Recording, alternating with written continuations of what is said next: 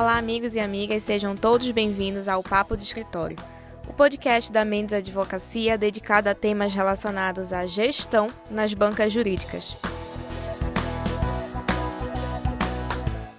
Como vocês já sabem, meu nome é Suzane Rodrigues e estou aqui com Luca Mendes, sócio administrador do escritório. Luca, seja bem-vindo e obrigada por estar aqui conosco no décimo episódio do nosso podcast. Suzane, é um prazer estar aqui. Pois é, episódio número 10. Muito feliz dessa iniciativa estar tá ganhando corpo a cada semana. Obrigado a você, Suzane, e a todos vocês que nos acompanham. Sem dúvidas, Luca, não podemos deixar de agradecer toda a interação dos nossos ouvintes. Bom, hoje o nosso papo vai ser sobre o alinhamento da intenção e do impacto nas nossas comunicações interpessoais, Luca. Como nós falamos no primeiro episódio do podcast, a nossa ideia, dentre outras, é claro, é dialogar sobre questões relacionadas à comunicação, justamente por ela se apresentar como uma soft skill cada vez mais valorizada no exercício da advocacia. Aliás, fazendo uma rápida busca nos principais estudos sobre o tema, todos eles nos revelam que a habilidade de comunicação está entre as mais prestigiadas no mercado de trabalho. E inerente a essa habilidade está aquele famoso desafio de equalizar o que eu quis dizer e com quais objetivos, isto é, a minha intenção, e o que a outra pessoa entendeu e as intenções que ela atribuiu a mim, que nada mais é que o impacto da minha fala. Então, Luca, divergências entre intenção e impacto podem ocorrer por inúmeras razões, é claro. Inclusive, tem aquele velho ditado que diz que eu sou responsável por aquilo que eu falo e não por aquilo que você entende. E eu quero saber o que pensas sobre ele, Luke. Eu queria te ouvir um pouco mais sobre essa diferença da intenção e do impacto da nossa fala. Suzane, adorei a pauta do nosso episódio de hoje. Uh, sei que é um tema que também vem se aprofundando com cursos aí de comunicação efetiva, de liderança e terias totais condições de responder essa pergunta e acho que irias por uma linha uh, de que a gente precisa se preocupar um pouquinho, sim, com o impacto do que a gente fala nas outras pessoas. Não é só se preocupar com o que a gente fala, não. Uh, e a razão para isso é, é, simples, Suzane. Eu acho que quando a gente pensa em relações interpessoais, e o legal é que esse tema ele nos provoca tanto no âmbito profissional, e é importante a gente refletir sobre comunicação. Uh, liderando equipes, na relação entre pessoas, na relação com os nossos clientes e também no âmbito pessoal. Uh, e essa reflexão sobre intenção e impacto, Suzane, ela inicia numa compreensão que deve ser feita de que existe uma assimetria de informação em torno das comunicações e das conversas como um todo. Uh, como você bem colocou, uh, nós só conhecemos um lado da história. Então, se eu estou conversando com você, Suzane, eu sei qual é a intenção daquilo uh, que eu estou fazendo ou falando, mas eu não conheço o impacto do que eu falo ou faço sobre você. Da mesma forma do que você fala para mim, eu não conheço a sua intenção. E isso pode gerar conflitos, porque o ser humano ele tende muitas vezes a criar um cenário ou uh, o pior cenário em relação às coisas que lhe são atribuídas. Então você coloca alguma coisa, por exemplo, que eu não gostei muito. Eu já fecho a cara, uh, eu já fico chateado, eu não lhe dou nem a oportunidade, porque o ser humano não gosta muito de perguntar, de explicar qual foi a sua intenção com aquilo com que você, do que você falou ou fez. E muitas vezes a gente internaliza as coisas. Então, o que é pior? Eu fico chateado com alguma coisa que você falou ou fez, eu me emburro, aqui usando uma analogia, e você nem sabe que eu fiquei chateado.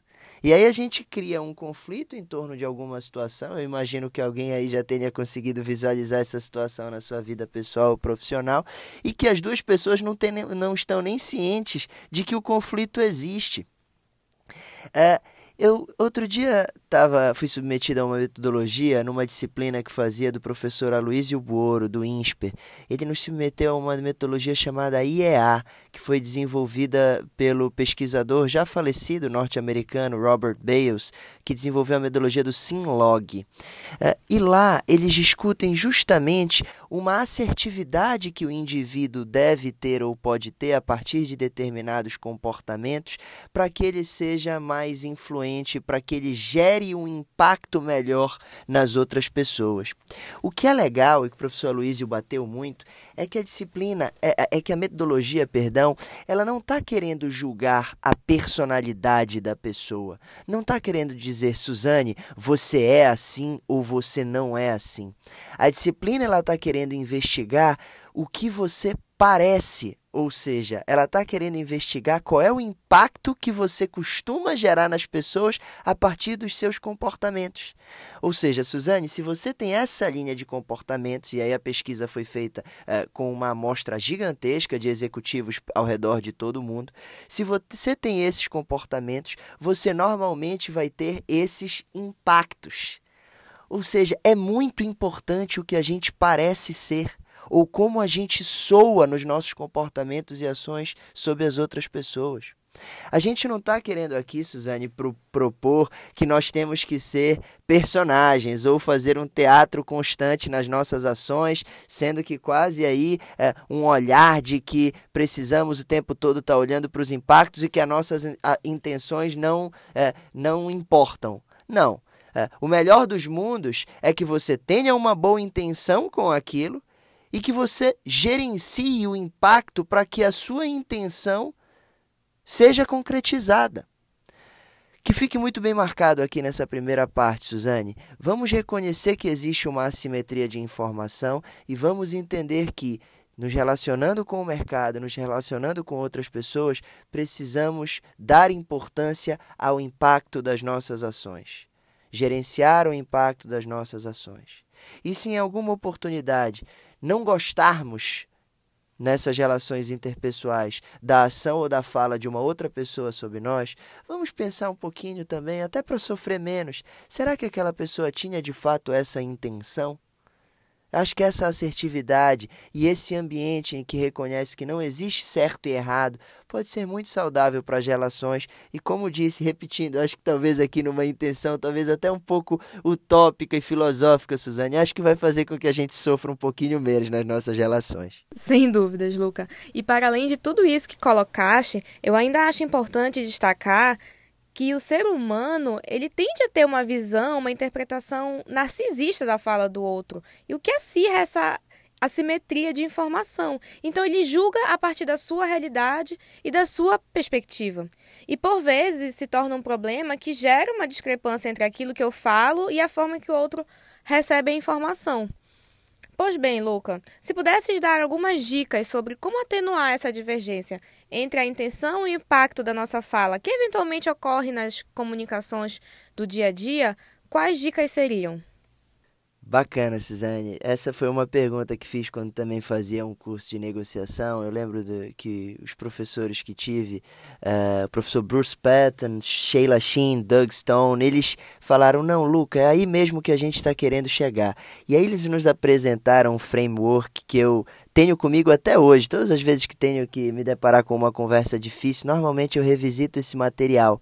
É um framework que ele tem, Suzane, justamente de um lado a intenção, de outro lado o impacto, e ele sugere que você, quando vai para uma conversa, que você ali descreva quais são as suas intenções quando você está indo para aquela conversa e quais são, primeiro, os possíveis impactos que aquilo que você vai falar ou vai fazer pode ter sobre as outras pessoas.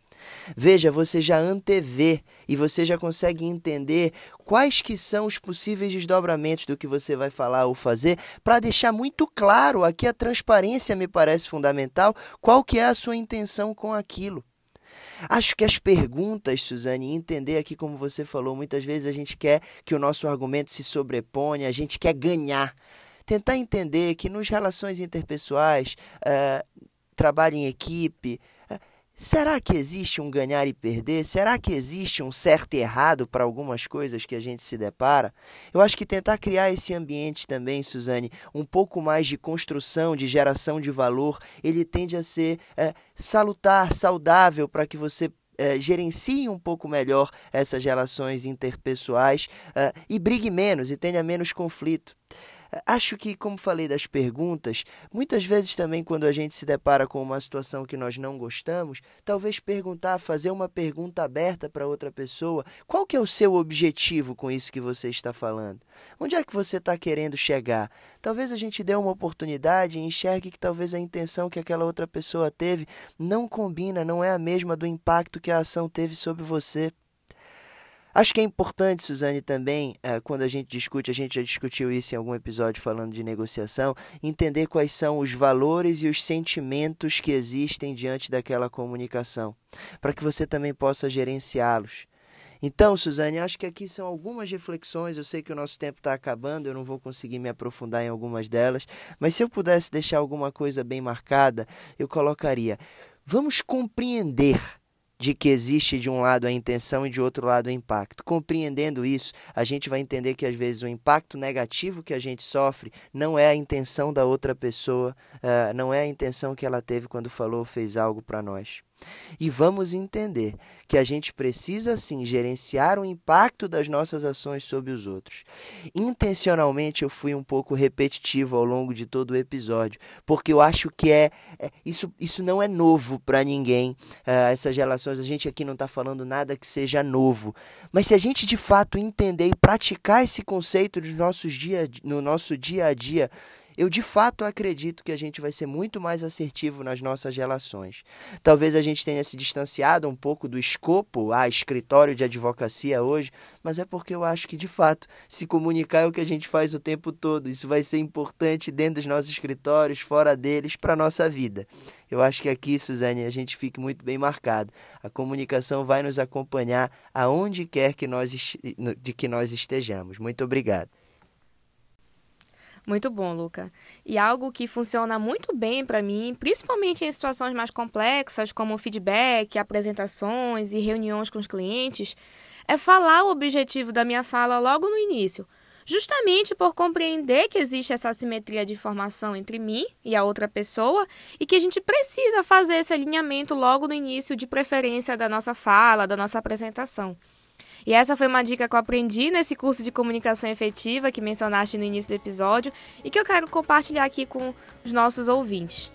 Luca, muito obrigada pela participação e pela contribuição sempre valiosa. Estamos chegando ao fim do episódio de hoje e aproveito para lembrar que todos vocês podem mandar sugestões de temas ou perguntas ou críticas no meu e-mail ou no e-mail do Luca, que estão logo abaixo na descrição do episódio. Luca, muito obrigada pela presença e até semana que vem.